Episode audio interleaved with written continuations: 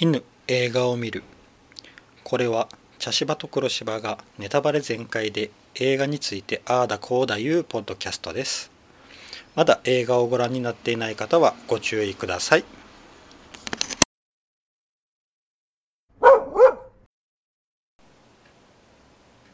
茶芝です。黒芝です。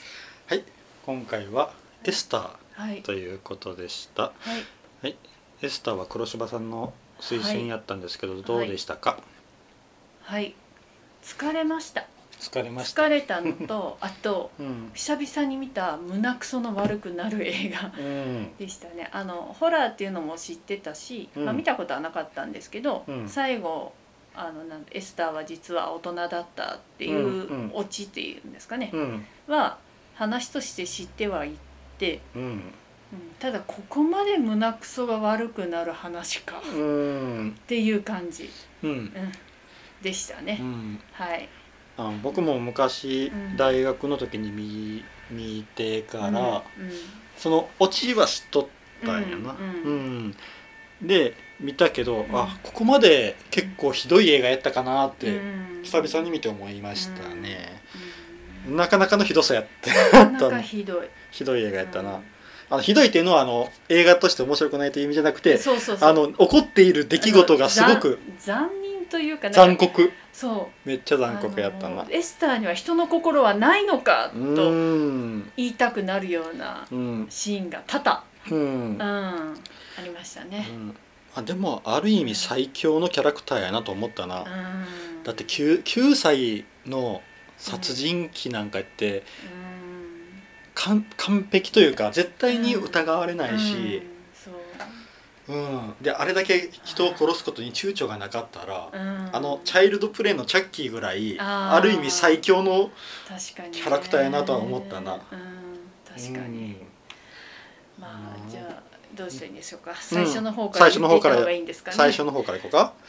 ううん。んまあね最初はね、まあ引き取りにうん。あでも私はその前にそのうんお母さうんんがね、うんあのケイトが、まあ、流産、うん3人目の子供ああれもエグかったな流産いきなりな。っていうね、うん。うん、まあその悪夢を見てから始まって。う、ん。うん。でねあのマックスっていうね可愛い女の子がうん。ねうん。耳が聞こえないっていううん。ね、うん。うん。でダニエルって男の子もいて。う、んでなんでこの2人の子供がいるのに、うん。確かに3人目流産したしたかもしれないけどうん。なんで養子を受けようと思うんだろうと、うん。うん、ままあ私はなんせこの映画の疑問点はそれ、うん。一番の、うん。もう2人ね可愛い子供がいて、うん。まあね、それこそ1人は耳が聞こえないんだから、うん。ね、あのうん3人目の愛情はこの2人に十分分け与えられるんじゃないかと思ったのに、うんもう1人分の愛情を誰かにあげたいっていう、うん。うんなんかそのケイトの気持ちが私にはちょっと分からなかった。あああのー僕は思ったのは、あのーえーお母さん？ケイト？ケイト、うん。ケイトは、うん。あの音楽の関係の先生をしょったんよな、うん。でピアノとかで作曲までしょるってことはかなり音楽的なレベルの高いことをしょる、うん。であのうんで長男が男の子、でうん。あんなわんぱくな子をやったら音楽なんかまあやる、なんかロックかなんかねゲームでうんやりよったけどな。うん。で2番目の子は、うん。あのえー耳マックス。マックスはあれは耳が聞こえんのもあれはなんかうん。あれやったらしいな、うん。あの先けいや違う違う違う。あのケイトがアル中でうん。あの家でお酒飲める時にあの裏の池に凍った池に落ちてそれで聞こえなくなっ聞こえなくなった。ああそういうことか。事故。うんやけん僕あのあれと思ったのがあのうん。日記やったやんお母さんの、うん。ケイトの、うん。であのクリスマスの時の、うん。えーダニエル、うん。でお大きい頃の写真やろ、でマックスが生まれたばっかりの写真なんや。ああなるほどね。うん。で3番目がエスターってうん。来た時の写真、うん。マックスだけ赤ちゃんの時のだけの写真なの、うん。ということはうん。あの多分ケイトはうん女の子うんをうん。にうん。女の子の子供にうん。ピアノをやらせたかったんよ。ああなるほとどね。多分夢があったんよ、うんうん。だけどマックスが耳が聞こえなくなったから、うん。そこでうん。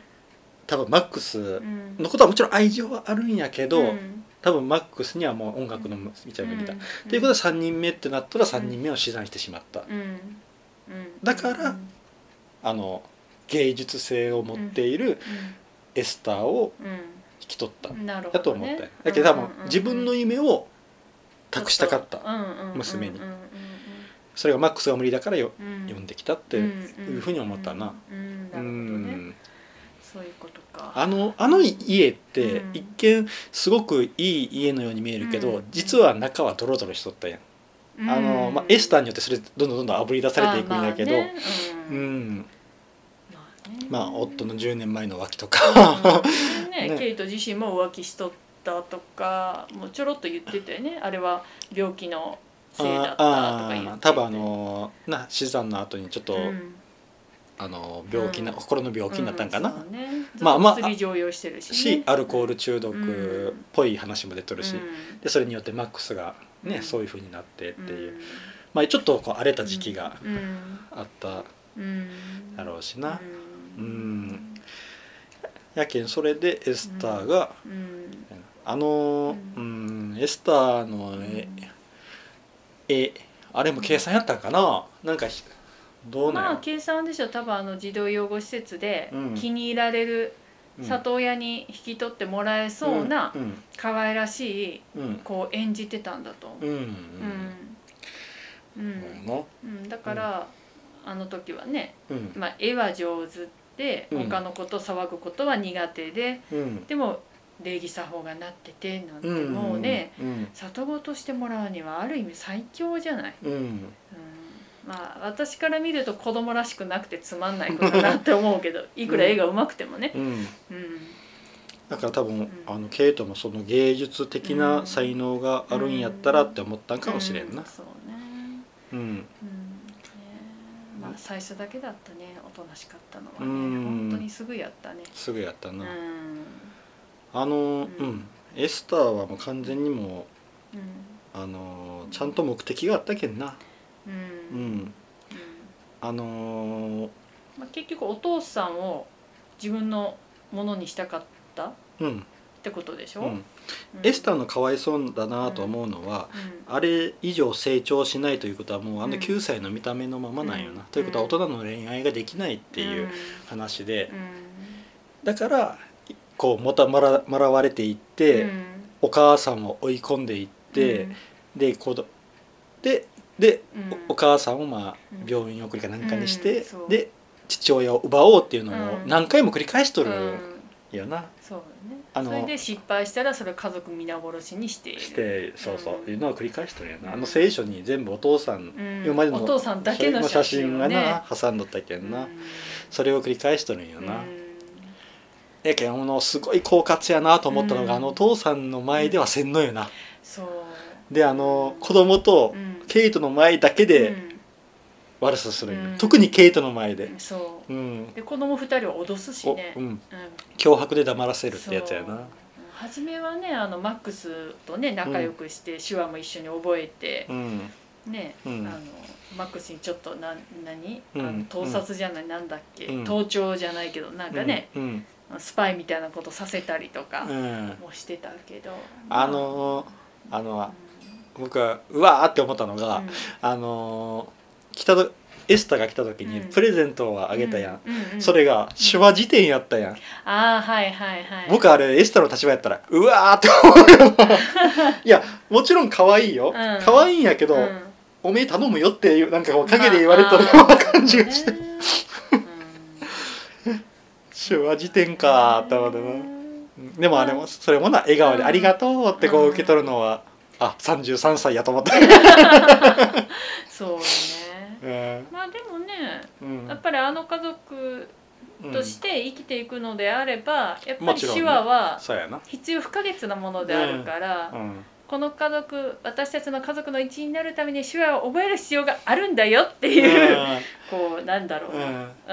でもあんなこう綺麗なクリスマスのほというかあうん。の包装紙に包まれたにまあね確かに。それはちょっと思った、ううん。んうん。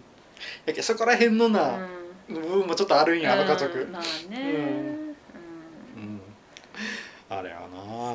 ね。なかなかすごい、そうね。うで,、ん。で学校行っていじめられて、うん。そのいじめっ子をね、うん。あの公園で突き飛ばしたよね。ああのそうやな。ブランクで滑り台の上から。うん。うん。あれもな。なんかあの時のそのいじめられ、いじめっ子がねうん。あのそのアスレチックみたいなあやつに遊登っ具にな。ななんかね、登っていく中で、うん。エスターがずさっきまでブランコに乗ってたエスターがいなくなったことをうん。こう気にして、エスターがどこにどこかにいるかもってこうう、ん。なんだろうこう、うん。本当にホラー映画のうん。撮影手法で、うん。なんかはーって出てきたなと思った他の男の子がうん。わーって出てきたりとかして、なんかそういう無駄な演出ない方がいいんだけどなっていう。う、ん。すごく多用しとったんやな。そうなん初めっからずーっと使いよったんやな、まだエスタに出会う前からもうずーっとな。もうこれはホラー映画ですよっていう、うん。ね、後ろからのカメラワーク。とかなね。何か近づいてくるカメラワークとかで。カメラあの、うん。鏡に初め映ってないものがパッて映ったそれがまあご主人なんだけど、うん。とか。とかあのー無駄に音の大きい引きあの引き出しだけ引き戸とかな。そうそうそう。あ薬を入れとる引き戸もなんか無駄に音嫌がな音がするんようねん。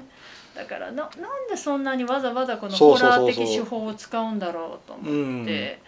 うん使わなくても十分この映画とエスターというこのキャラクターがすごく恐怖感を醸し出してくれるのにって思うんって、すごくいっぱい使うとるなと思ったな、うん。だけどすごくしんどいうん、かったな。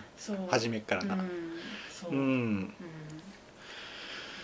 あとはもう私は本当にマ自分がもしマックスの立場だったらっていうのがすごくうん。なんだろうちょっとマックスになんか感情移入して見てたかな。ああうん、耳が聞こえない。でも手話でお母さんお父さんとつながることができるのにうん。エスターによってそれやったらお前の命はみたいな家族バラバラにするよってことを脅されて。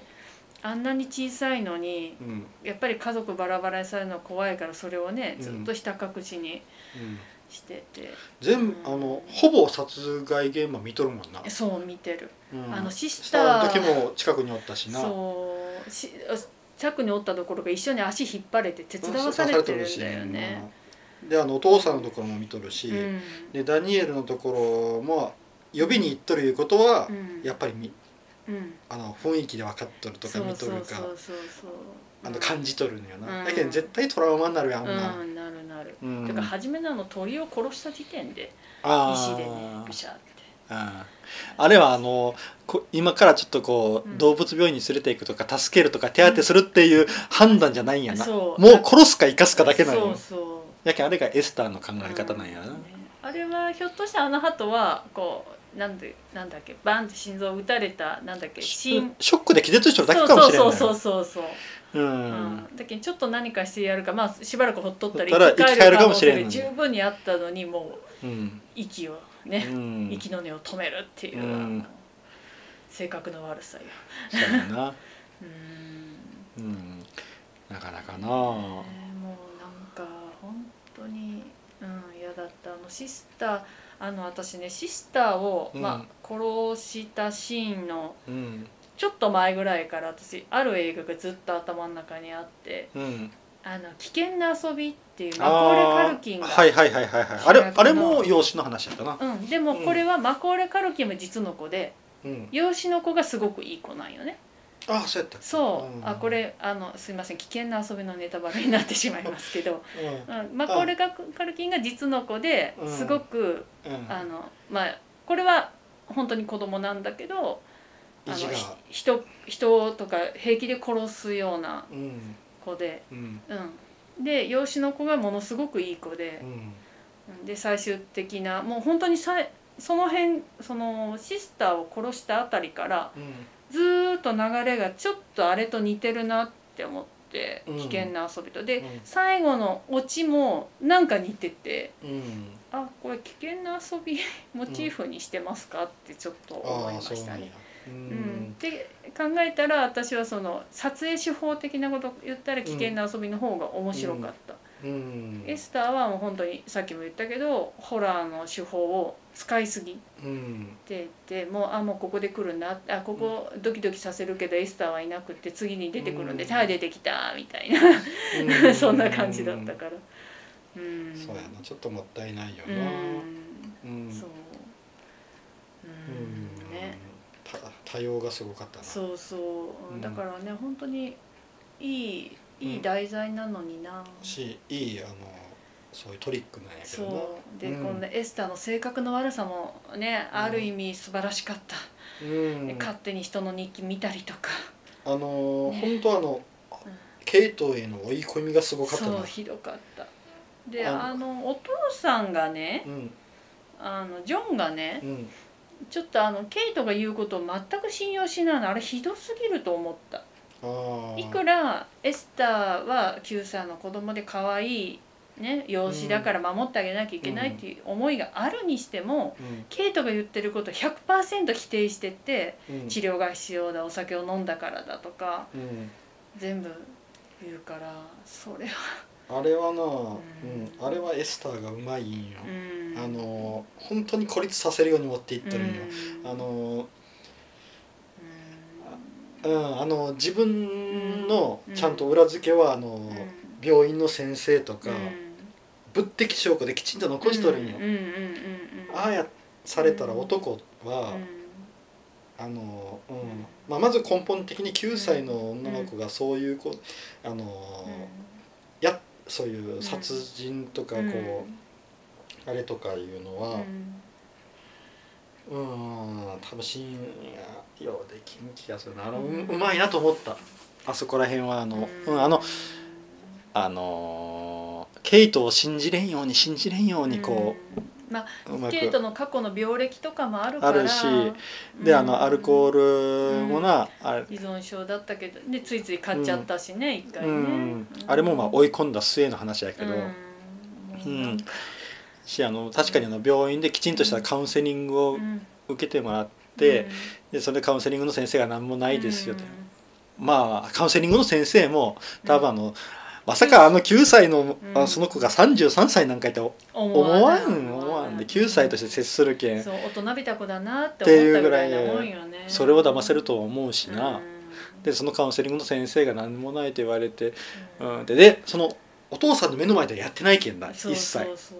あれがね。そしたらうん。元アル中やった奥さんの言いよることがうん、ってなるのも分かる気がするな。うんうんうん、そうよねあれがうまいいうまいな、うん。もう老快やなと思ったうんすごく。あのほら歯医者に行きたくないって言ってね、うん。あのじゃあ今日は学校ずる休みしようかとお父さんと2人だけでお家にう行って、んまあ、お父さんの絵を描いてて、うん。でまあねママにプレゼントしたらどうだいってうん。言って、うん。ねあの亡くなった子供のために、ああ植ね、えたな育てバラ。バラを切って「はいママプレゼント」って渡してすごくケイトが怒うったでしょ、ん逆上しうん。逆上じゃないな、本当に。うんもう本当に怒ったんやうんね。な、言うとったんやけでそうどなあの時でも、うん。お父さんはうん。エスターを守ろうとしたから私あれは許せんかったね。あだってあんなに温室にこのねバラはなんとかだってプレートまで立ててて、うん。で確かにケイトがエスターに説明してるシーンは見てない見けどそんなの見たらわかるじゃんこのバラはダメだぐらいはだからそれをなんでエスターのせめて意地悪だというぐらいには取ってもらえんのやろかと思って。その悪意までは思わなくていいんよ。うん。でもねケイトに対する意地悪をしてるんだぐらいは、ケイトのことあんまり好きじゃないんだなぐらいはなんで感じ取ってくれないのかなと思った、いやあのその うん、その場ではやっうん。うんそういややな。後からでもいいんだけどね、うん、あもちろんもちろん。後から、でもその場ではやっぱりいきなりこう腕を持って引きずり回し始めたらそりゃ止めると思うよ、まあそれやけど止めるのは止めるよ、うん。そりゃうん。そりゃ止めるはかまんのよ、うん、ただその奥さんにケイトに対してもなんかね悪気はなかったんだよみたいな言い方をしたけど、いや違う。うんいやなななんだろうなそのねあまりにもこのジョンがエスタに対して優しすぎるのが本当に女の目線から見ると腹立たしい。あうん、あーっていう感じ。ーあー多分それは僕らが客観的にいろいろエスタの悪さは見とるけん。うん。いやろな。やだからその息子のダニエルはうん。あの、まあ、当然だけど見とるけんな分かってるじゃん。うん。でそのまだ自分が意地悪される前からなんとなくエスタに対して気持ちはうん、気持ち悪いっていう感じはずっとうんダニエルは持ってたんようんね。うん。うん。でまあねあの、うんと途中から当然嫌なこともされてるから、うん。まあ、ダニエルがエサのこと脅されてるしな。うん、当然なんだけど、うんなんだろうな、うん、このそれでもジョンはひた向きに、うん。で言ったらあの家族の中でエスターをちゃんと信用してたのはジョンだけだったんよ。そうそうそうそう。うん。それもエスタの狡猾さなんやな。そうなんかね、当にすごい、あのでも女から見て嫌な女っていうのは男にモテるっていうなんかねうん。あるんだよね。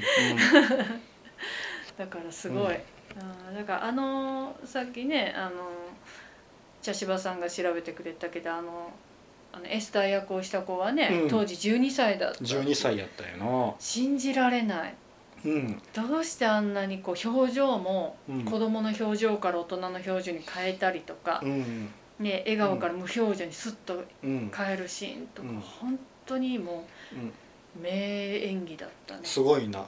あの当時の普通の写真見たらめっちゃ美人さんなんよな、うんうん。なんかすごい。まあ最後の方のあの、うん。化粧落としたところとかは全部メイクでやっとうまくこう老けさせたいんやろうけど。うん、うん。うん。すなかなかああの子はすごいな、すごい。すごかったな。もううんねあと何気にあの、マックスの子も全部表情で、あマックスも良かった。あの子もうんな、あの子も上手だった。あの、うん。寝るところにあの熊のぬいぐるみが置いてあったんよ、うん初めあの何もエスター来る前は、うん。すごい遠くに車のぬいぐるみやけどだんだんそれがうんうん最後の方は横に置いとるんよ、うんうん。あれもあれとかもなうん。細かいなとか思ったりな、本当にあのお母さんにあのあなたたエスタがいないところであなたたち本当に大丈夫なの、エスタと仲良くやれてるのって聞いたら、うん。まあ脅されてるのもあるけど、うん。まあ、ダニエルはね大丈夫だよって言って、マックスは本当もう涙目でうん。ね、うん。大丈夫ってこうね、うん。表情で大丈夫じゃないのを言ってるんだよね、うん。あんな表情はあんな小さい子ができるんだね演技でまああのね。うんあの指導演技指導の人がうまいんやろうな、まあ、その前で本当に半泣きにしとったんかもしれないうん。まあその辺のね手法はわからないので、ああよう考えたらマックスも殺されかけとるんよな。あの車何のね。ニュートラルに入れて。そう坂道で、ね、坂道でな。あれだけど子供も殺しに行っとるもんな。そう。ダニエルダニエルもあれは後遺症残るであんな。残る残るっていうかね私そうそうそうねマックスが殺されそうになった時にねあの車乗って、うんうん。その時にマックスがそのね車あのニュートラルにしてとかいうことをうんちゃんと伝えてるんよね、うん。お母さんに。で、うん。お母さんがそれをお父さんに言ってもそれでも信じなかったからね、うんエスターを信じたからお父さんは。うん。やっぱりねえなんでマックスの言うことも信じないのってマックスはその場で見てたんだよって思って、うんうんやっぱあのケイトが悪い、うん。ケイトが悪いうん。だけだったでしょ、うん。うん。やっぱりあの子供っていうのが頭のどっかにあったやろうな、うん。まあここ9歳とでかもね9歳の子ってやろう思ったらいろんなことできるけやけそこの思い込みが強かったんやろうな。だから最後に本当にダニエルも入院してケイトも入院してうんってなっうんた時に、うん。で初めてねエスターがなんか色っぽい格好をしてね、うん。お父さんのジョンの横にで気づいたね股間触ったりとかして、な普通のことじゃないって気がついたんだよ、うん、あそこでやっと信じたんや。なそう。でも私ねあのもうエスターここまでうまくやったんだから、うん。なんでこの日の夜に男を誘惑しようとするんだっていうのはちょっと思った、ああもうおらんなったけんやろうな。うん、でもね例えば、うもうちょっと時間かけたらいいじゃん。どうなんやろうな。だってそんなさなんか、まあ、大人の女であってもそんな一晩あの奥さんがああいう状態になって息子が、ねうん。生きるか死ぬかのこう、ねうん。生死をさまよっていてうん。の時に、うん。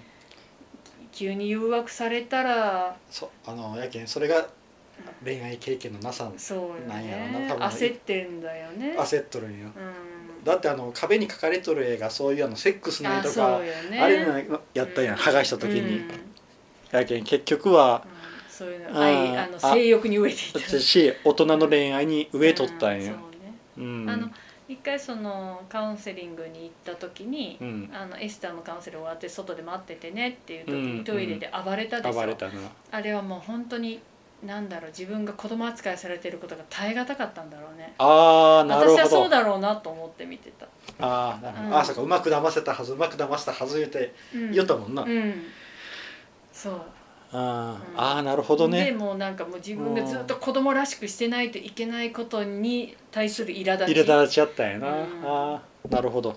じゃないかなと、うん、うんうん多分そうやろうな、うん。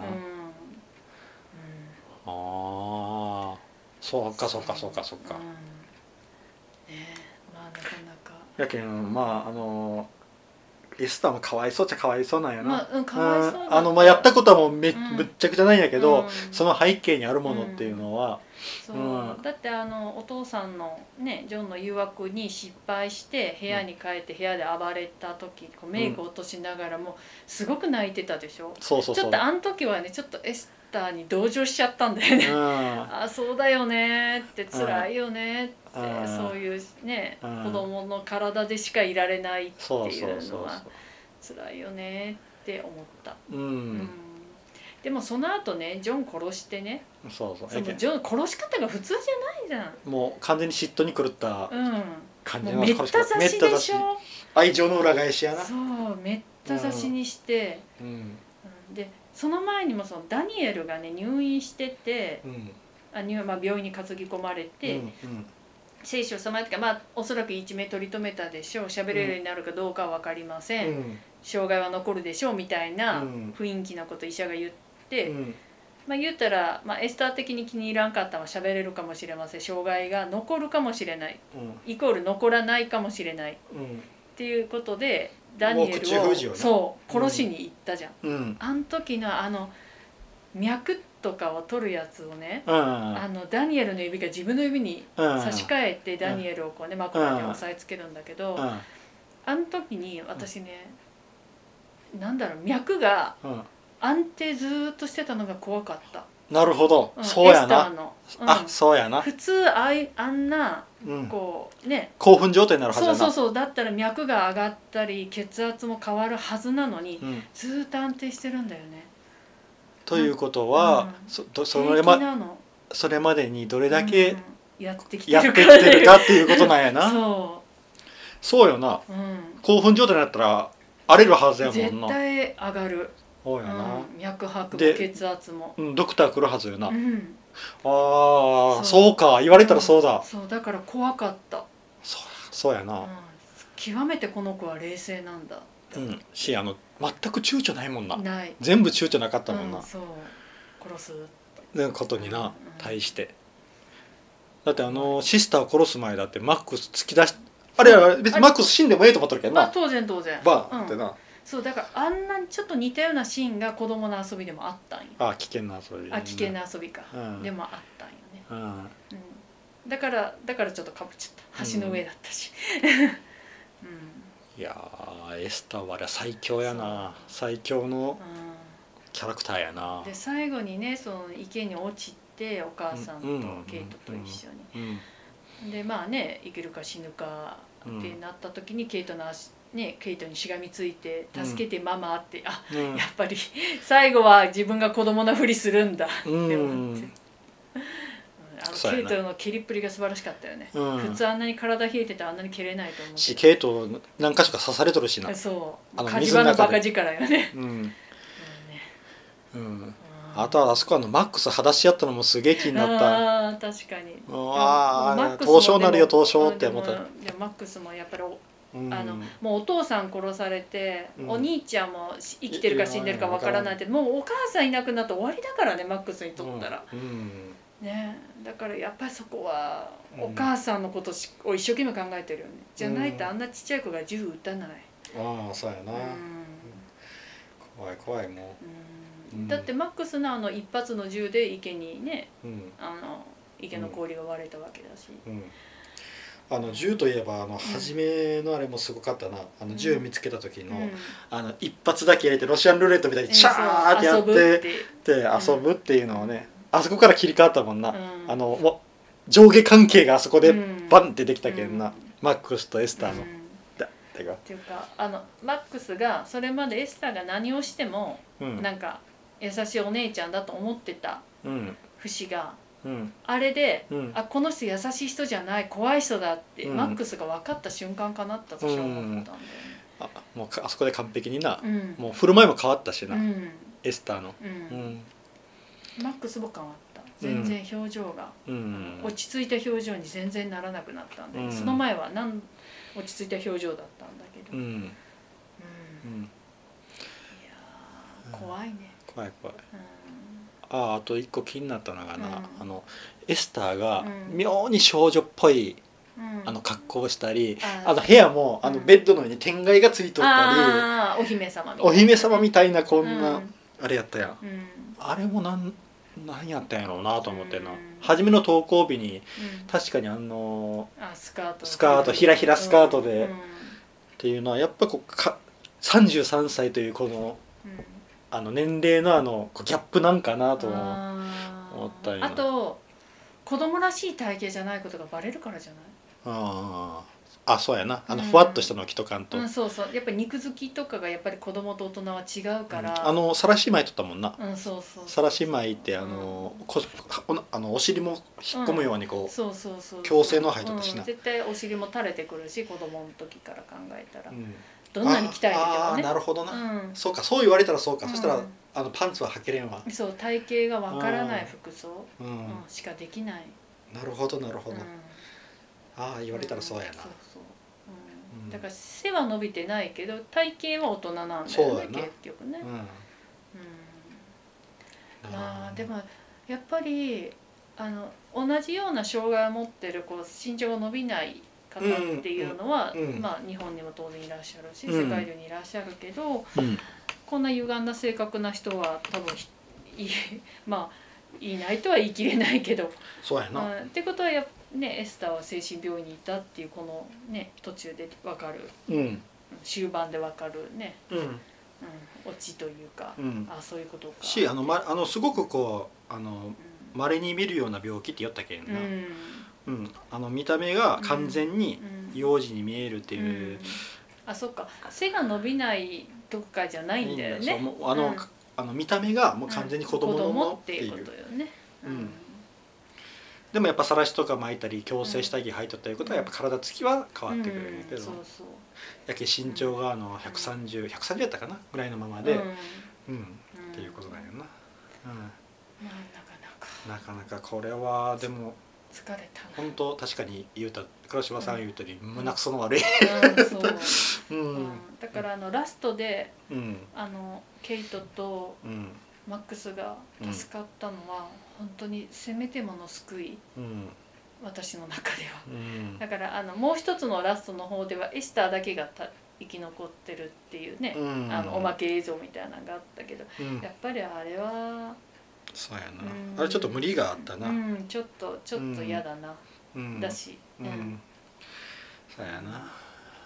まあ本当あのうん。なこれ結構あのホラーでもかなりトップクラスになかなか面白くて、うん。胸くそ悪い映画やったな。うん。確かに、うん。うんっていうぐらいかな、はい、うん。疲れました。うん。あ確かにこれ疲れたな、はい。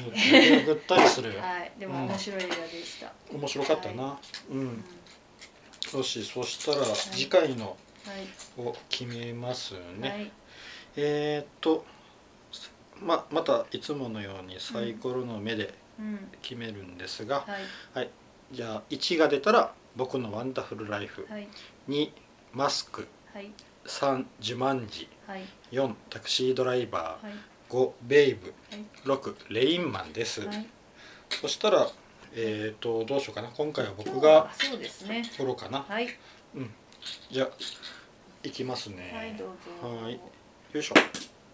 6お。レインマン。おなんかレインマン来ると思ってました。おおそうなんや、うん、レインマン、はい。